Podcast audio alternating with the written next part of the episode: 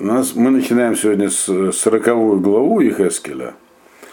И тут дальше, на протяжении не только 40 главы, но еще и дальше, это пророчество Ехескеля о том, как будет выглядеть храм э, будущий.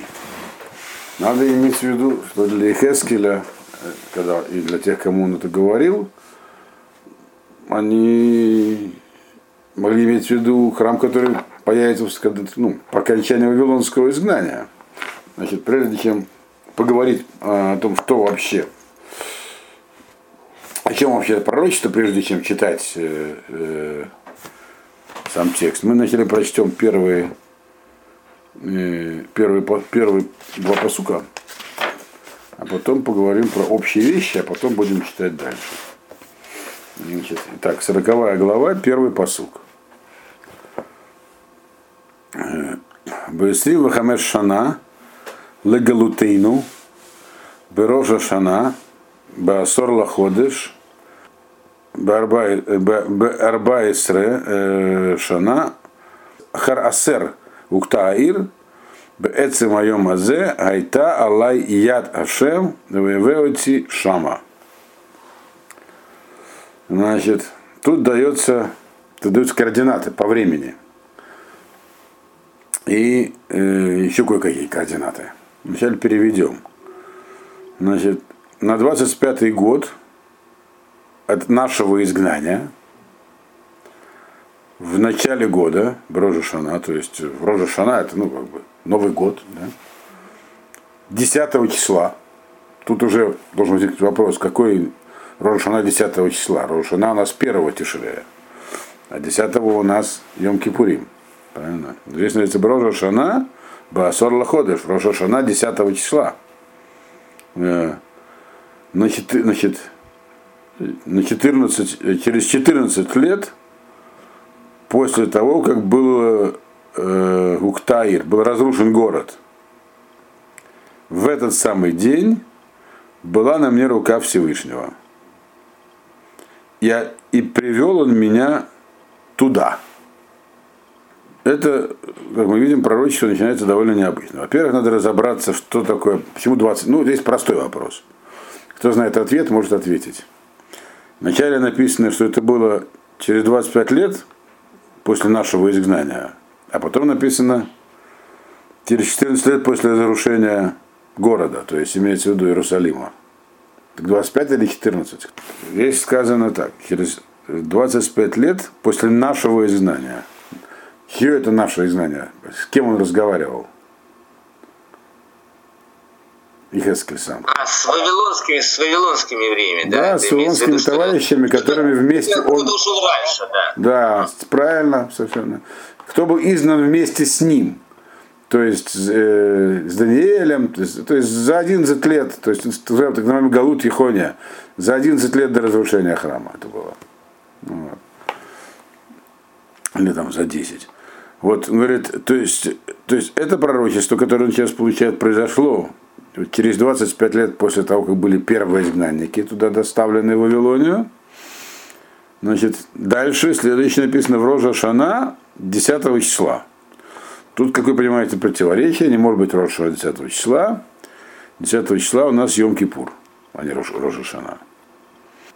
Имеется в виду следующее, так объясняет, по крайней мере, Хазаль, что это был год неспроста выбранный, а это был год Юваля, юбилейный год. Раз в 50 лет есть такой год, да, его, Ювалот. И изменения все, которые этот самый Юваль за собой влечет, они начинаются с трубления. Специальное трубление в шафар, которое было в Йом-Кипурим. Не в Рошана, а в Йом-Кипурим. Это одно из объяснений, самое простое здесь. То есть то, что как бы все, все новое в этом году начиналось с Йома Кипурим. Поэтому он здесь называется Рош Рашана. В начале года, но не, не, не, чтобы не в Рожа Шана, а, который Рожа Шана обычный, а в Йома Кипурим, когда, здесь, когда вступали в силу, когда рабы, главное, так сказать, что происходило – кроме возвращения земли, рабы все уходили на свободу. Все, кто был находился в рабстве, все уходили на свободу. Вот это было съема Кипурим. Поэтому это здесь называется Рожушана. То есть здесь был такой особый выбор для этого. Это заодно ответ на вопрос, а почему, собственно говоря, именно в этот момент, почему через 25 лет после первого изгнания, то есть поколение фактически, новое, одно поколение, там уже выросло. И через 14 лет после разрушения храма, это понятно, в этот самый день, имеется в виду вот э, Йом Кипурим, Айтала Ядашен, была на мне рука Всевышнего, то есть а, э, и отвел он, и, и, привел он меня туда, то есть в Иерусалим. Когда говорится, обычно пророчество дается Ихескелю, мы помним, что ему говорил Ашем обычно. Говорил, слушай Бен Адам и передай дальше. Бен Адам. А здесь так не говорится. Здесь говорится, главное мне рука Всевышнего. Если вы посмотрите в самую первую главу, самого начала книги Ихескеля, тоже там даются координаты по времени в начале, в третьем посуке написано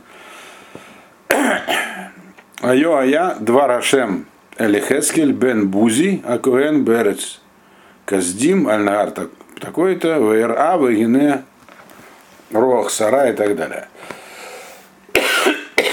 Там тоже было сказано, что было слово Всевышнего Ехескелю, сына Бузи, священнику, который находился в... Это я сейчас самое начало первой главы Ехескеля вам напоминаю.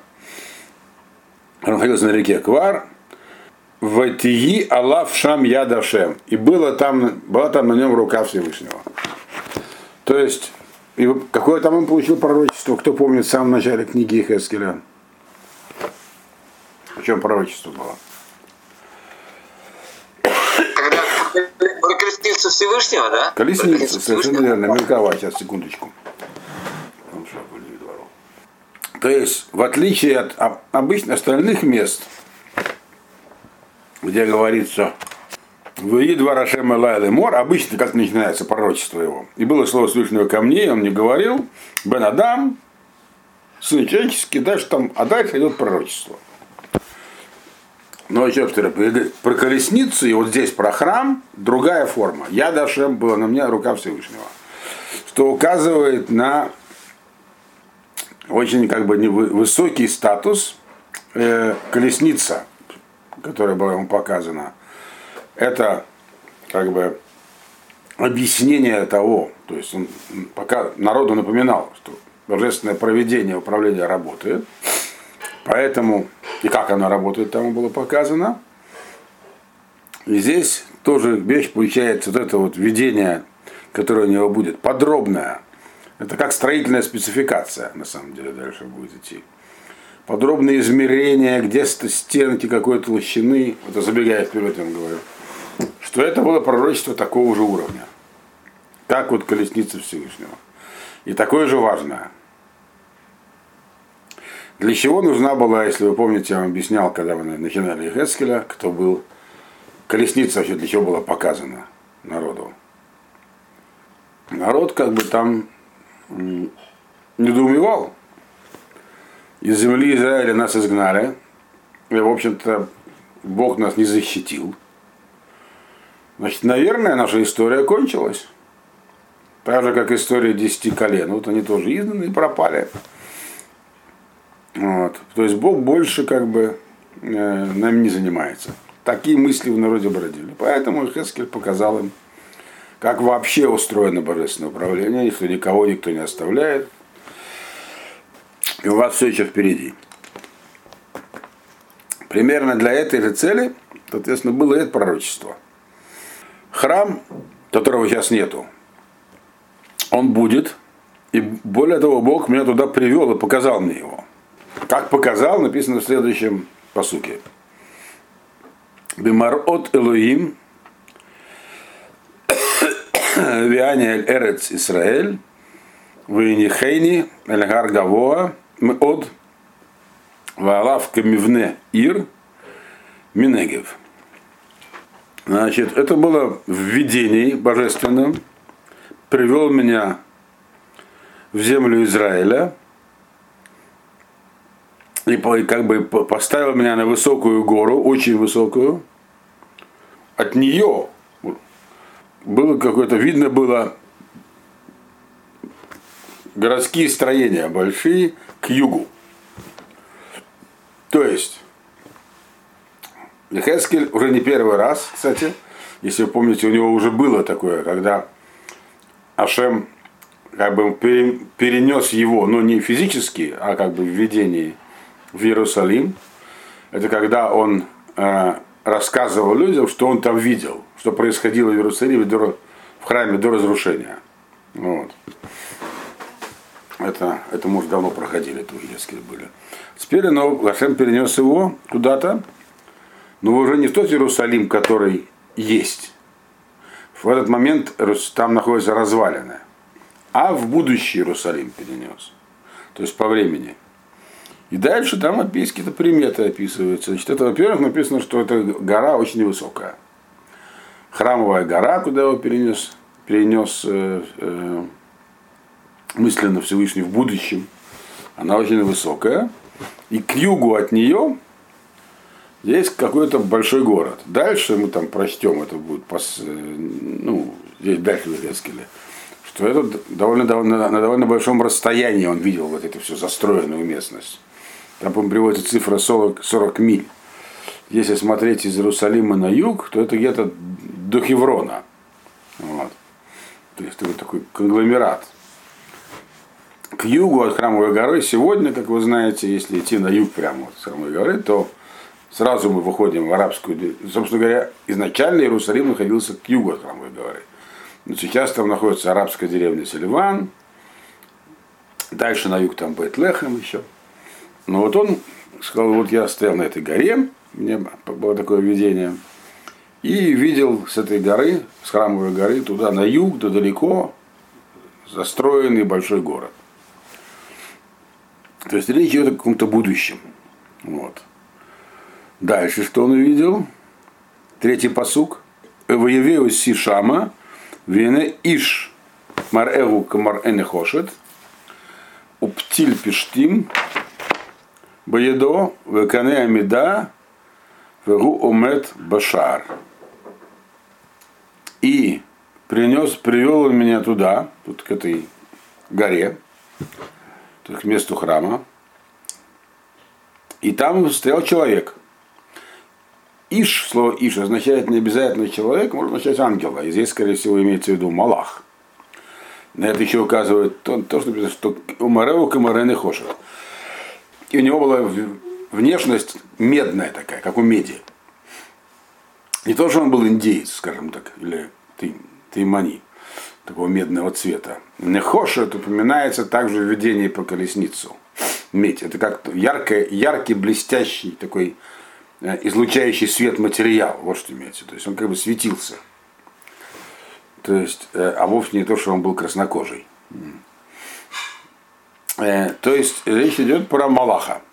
Сразу объясняется, что он был вот, вот еще повторяю, это есть тут параллели с э, первой главой, где говорится про колесницу. Э, там тоже это слово употребляется. То есть это было вот такое вот ему видение, он видел там Малаха. Что у него этого человека было? У него, как у него была птиль пештан, у него была льняная веревка в руках и тот самый аршин, кнемида. Э, кнемида это, как сказать, ну, как сказать, ну, то, что называется партнерный метр. Это такая деревянная э, палка для измерений, то есть она мерной длины. Дальше будет ее мера определена. И он стоял в воротах. Человек стоял в воротах. В каких воротах здесь пока не говорится, но вот я вам заранее покажу, где он стоял. Видите, вот здесь. Четвертый посук. Вайдабер элайга иш Бен Адам, Эба Инеха, Убаазнеха Шма, Весив Липхалы Холь Альшер Ани, Мар Эотах Отах, Килимаан Гареотха Увата Гена, Агет Эт Коль Ашер Атароэ Лебейт Исраэль. И говорил со мной этот человек, то есть ангел, и он сказал? Человек, смотри внимательно своими глазами и ушами слушай, обрати, так сказать, внимание на все, что я тебе буду, на все, что я тебе буду показывать. Потому Ман Раотха, потому что для того, чтобы тебе это все показать, ты сюда и был приведен. И должен, должен ты все это будешь рассказать. Гамет Коля Э. Все, что ты сейчас видишь, ты будешь все это нужно рассказать Дому Израиля. То есть, здесь ему говорится, что вот я сейчас тебе важную информацию такую сообщу, вот, которая должна, она не просто так, она для передачи. Вот. И дальше начинается информация. Долго и подробно. Да. Прошу прощения, у меня есть еще и прилагая сердце твое ко всему. Есть ли там, или это какой-то вольный перевод у меня? Прилагая сердце твое ко всему, это то, что я вам сказал, Эба Инеха, Убазнеха Шма, вы Сим Липха. Сим Липха это означает обрати внимание, прилагая сердце. А, все, поняла, да. спасибо. По-простому иврите говорят Сим Лев, все, так сказать, то, ну, можешь, конечно, перевести обрати сердце, но вообще это называется обрати внимание. Такова, это идиома. То есть, если там кто-то перевел ее буквально, то я не виноват. Значит, и дальше, собственно говоря, и начинается изложение деталей строительных третьего храма. Теперь, это мы знаем, что это третий храм. Ехескель же, он находился в период, как мы когда, как, сколько еще оставалось времени до построения третьего храма, и у него будет об этом пророчество построения второго храма, прошу прощения. Если это 14 год после изгнания, значит, еще оставалось 60, 56 э, лет. Так. То есть вполне могла идти речь, как в понимании тех, с кем он говорил, речь о том, о храме, который будет построен. Вот когда они вернутся из Вавилонского плена. И пророчество по 70 лет уже тоже где-то у них было, только не ясно было, от, от, от чего их считать. Но как был устроен второй храм, мы более-менее знаем. Потому что все-таки место его осталось, храмовая гора есть, ее можно измерить. Мы знаем даже более того, какая часть ее была досыпана, то есть достроена э, Гордусом, Иродом в конце первого века до новой эры то есть в самом конце. То есть где-то, ну, если Ордус умер в четвертом году до новой эры, то где-то там за 10 лет до этого он там расширял храмовую гору, ремонтировал храм и так далее. Тип был тот еще, но все-таки что-то сделал. Так вот, он, э, второй храм, он был не совсем как первый храм, но точно не как вот этот вот, который у нас на картинке здесь, третий храм. По ряду параметров отличался. То есть явно, как считается, они использовали некие указания из Ехескеля, но далеко не все. Теперь, почему не все? Есть разные причины. Во-первых, потому что, как мы убедимся, технически храм Ехескеля – это сооружение намного более монументальное, чем первый храм. А второй храм, в общем-то, у них были очень скромные ресурсы, когда они его строили. Кроме того, вот в этом описании, которое мы будем читать, есть много неоднозначностей. То есть, если это рассматривать как описание как бы, строительного, строительной документации, то есть там остается много незаполненных, так сказать, мест, которые архитектору будущему, который будет третий храм строить, придется заполнять самому. Поэтому по поводу третьего храма есть разные представление, есть э, Мидрашим, что он спустится как бы готовым. Есть другой, другая точка, что его нужно будет обязательно построить, это многие считают. А готовым спуститься туда только как первый храм, божественное присутствие. Вот то, что я вот я долго искал в интернете более-менее с чем можно работать, потому что есть разные всякие схемы и картинки, и попытки реконструкции, вот то, что написано в Хескеля. Вот. вот это мне показалось наиболее удобной для работы. Она, это, это версия, заметим. Но, по крайней мере, нам, я еще весь текст сам не читал, только частично, она вписывается во многие места текста. Теперь, прежде чем мы сейчас пойдем читать дальше, кстати, может быть, будет не так весело, потому что дальше пойдут сплошные строительные детали. Кто, э, какой толщины, что и где оно стоит. Это, конечно, было бы интересно рассматривать в сравнении с тем, что было, но, то есть в первом храме. Но это мы подробно изучали, когда Сефер Малахим изучали, книгу Малахим. Там подробно написано, как строился первый храм, его размеры. Но надо сказать сразу, тут есть несколько различий, которые нужно, я вам скажу заранее. И когда мы будем текст читать, э, на них нужно будет обращать внимание, где про них будет именно говориться. Во-первых, по тому, как описан третий храм, видно, что это будет как бы, учреждение, центр, несколько даже другой направленности, чем был первый храм. Про второй храм ничего не говорим, второй храм, он как бы некое, так сказать, продолжение первого временное, которое потом просто исчезло. Он, это было временное явление. Ну вот. В отличие от первого храма, который изначально как бы строился навсегда, если бы не, мы, не, если бы не было изгнания. И третий, который окончательный. Второй, по многим мнениям, по пророка Захария, например, точно промежуточный такой. Главное различие, на мой взгляд, это в территории. То есть вот этот вот размеры, которые задал Ихески для этого храма, они просто на порядке превышают размер э, того, что было в первом храме и, соответственно, во втором. Размеры первого храма, если смотреть в Амот, они были примерно, примерно 500 на 500 амот, то есть 250 на 250 метров. Граница всей храмовой территории. Граница вот этой, вот эти вот границы третьего храма, 3000 э, на 3000 амот. То есть тоже квадратная, но только это полтора километра на полтора километра. То есть можете себе представить масштаб? 250 на 250 метров или полтора километра на полтора километра. А если это площадь-то в квадрате, то есть это во много раз большая площадь. То есть храмовая гора будет значительно расширена. Во много раз расширена. Вот. И судя по всему, она, э, как бы, западная граница останется вот эта вот, где, где, где она и есть сейчас.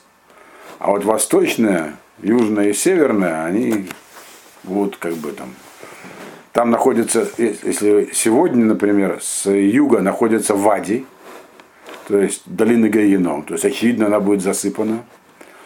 Здесь тоже находится Вади, это где откуда берет начало Нахаль Кедрон, тоже засыпано. То есть до Масличной горы практически включительно, получается, будет, разрастется храмовая гора. То есть она будет очень большой. Теперь внешнее, еще одно различие, э, которое тоже важно иметь в виду. Сейчас поймете, к чему я клоню все. Вот эта стена внешняя, она не будет ничем, это прямо в самом начале будет написано, она ничем не будет напоминать крепостную стену. Это будет такой, сказали, такой бордюрчик размером 60 сантиметров на 60 сантиметров. 60 высот, высоту, 60 ширину. То есть такое просто обозначение. То есть, другими словами, не будет им играть никакой оборонной роли. Внешняя стена будет просто обозначать границу. Вот. Значит, еще одно различие, которое мы столкнемся. При, когда делали камни для храма, то не использовали, и вообще там не использовали железо как инструмент, инструмент убийства, материал убийства. В третьем храме железо написано будет широко использовано. Я могу предполагать только, что все это, это расширение территории будет за счет э, железобетонных конструкций, очевидно. То есть железо так или иначе будет использовано. Вот. И назначение храма немного изменится, мы тоже прочтем. То есть, если первый и второй храм это было место, вокруг которого вся крутилась вся еврейская жизнь, но посещалось оно чрезвычайно редко. люди туда приходили раз в три года. Раз в три года, в общем, э, как бы, э, что я раз в три года? Три раза в году, если могли. Три раза в году. Э, это такое было торжественное событие, но здесь часто. Про, про третий храм у Ихескеля будет написано, что это будет место, где люди будут часто посещать. Будет обычным, обычной практикой, когда люди будут издалека пребывать, как издалека технология не описана, потому что, так сказать, э, ну, развитие средств сообщения, авиация или там еще, еще будет у нас, оно Никескелем как бы подробностях не описывается, естественно, но будут часто пребывать, то есть раз в месяц буквально. То есть, поэтому и все это вместе, если сложить, то некая, так сказать, идея становится понятной. То есть третий храм это будет место, куда он будет вообще центром для большого количества людей, куда будут приезжать люди часто и все. И это будет происходить все в мирное время, то есть, на, как написано про пророка Ишиягу, в то время уже железо не будет инструментом войны. то, что на, на русском языке такой фразой переводится «перекуют мечи на орала». Вот. То есть наступит, это будет, то есть времена Машеха, наступит мир, вот. Поэтому железо можно будет использовать при построении храма. Потребность народа приходит туда возрастет многократно и будет легко приезжать. Не только из, не только из территории земли Израиля, но вообще отовсюду. Вот. И, соответственно, э, э, поэтому размеры такие нужны. Размеры колоссальные. То есть там точно может, может посещать, посещать много народа. Теперь, вот то, что коротко, из чего состоит территория храма. Вообще храмы все примерно устроены были одинаково. В них есть, сюда есть, сам, сам вот, вот это вот, вот эта вот картинка, часть картинки, видите, вот это, то, что я обвожу сейчас, видно? Курсором. Это Э, само здание храма. И оно стандартно имеет конструкцию. Здесь находится внутри вот эта вот территория Кодыш Кадашим, где стоял ковчег Завета, Крувим, Херувимы. Снаружи вот эта часть называется Кодыш. Там стоял этот самый золотой жертвенник для Кторет. Вот значит, минора, хлеба предложения, вот. а это улам. Улам это прихожая. Вот, слово улам. Вот такая, она, видите, вытянутая в длину, очень высокая. Вот. Э, и вот это как бы прихожая. Это было во всех храмах. Это стандартная структура вообще любого храма. Только в идолопоклоннических храмах в Кодыш у них стоял какой-нибудь идол обязательно. У, у этого, у Ирода существовал даже типовой проект. Он строил там, в Бальбеке в Ливане, сохранился храм, построенный по такому проекту. Вот. Вот. Но дальше начинается храмовая территория. Вот здесь вот у нас называется внутренний двор. Вот. И здесь вот это вот черное пятно и пандус здесь изображен, это центральный жертвенник, вот, где приносили жертву животных. А вот это все вокруг, видите, здесь написано Эзрах, Эз, Эзрат Ахицунит, значит, э, Эзрат Нашима она же называлась, женский двор. Вот она колоссальных размеров и квадратной формы. В первом храме она не была квадратной формы. То есть э, у нее размеры, э, прошу прощения, вот это вот, запнемит, я говорю про запнемит. У нее в первом храме она не была квадратной, вот, и у нее размеры здесь намного больше. То есть вот эта из Рах и Цунит, она вообще большая, куда могут приходить там разные люди. А вот эта внутренняя, она здесь квадратная, и у нее размеры тоже намного-намного больше, чем были в первом храме. Там это примерно 150, 160 на 100, 150 на 150 метров. Вот. То есть, резюмируя, этот самый храм, которым, описание которого дает Ихецкель, это храм будущего, мирного времени, когда людям будет легко туда приезжать, им нечего будет опасаться. И это видно по его размерам и конструкции. Им нечего будет опасаться и легко будет с транспортом. Вот. Э, и, соответственно, теперь займемся изучением его, так сказать, строения. Но поскольку у нас время кончается, я думаю, что мы тогда не будем сегодня э, идти дальше. Э, мы остановились с вами на пятом посуке, где уже непосредственно начинается описание устройства, то есть какой толщины стены, где что устроено и так далее. Мы начнем с этого в следующий раз.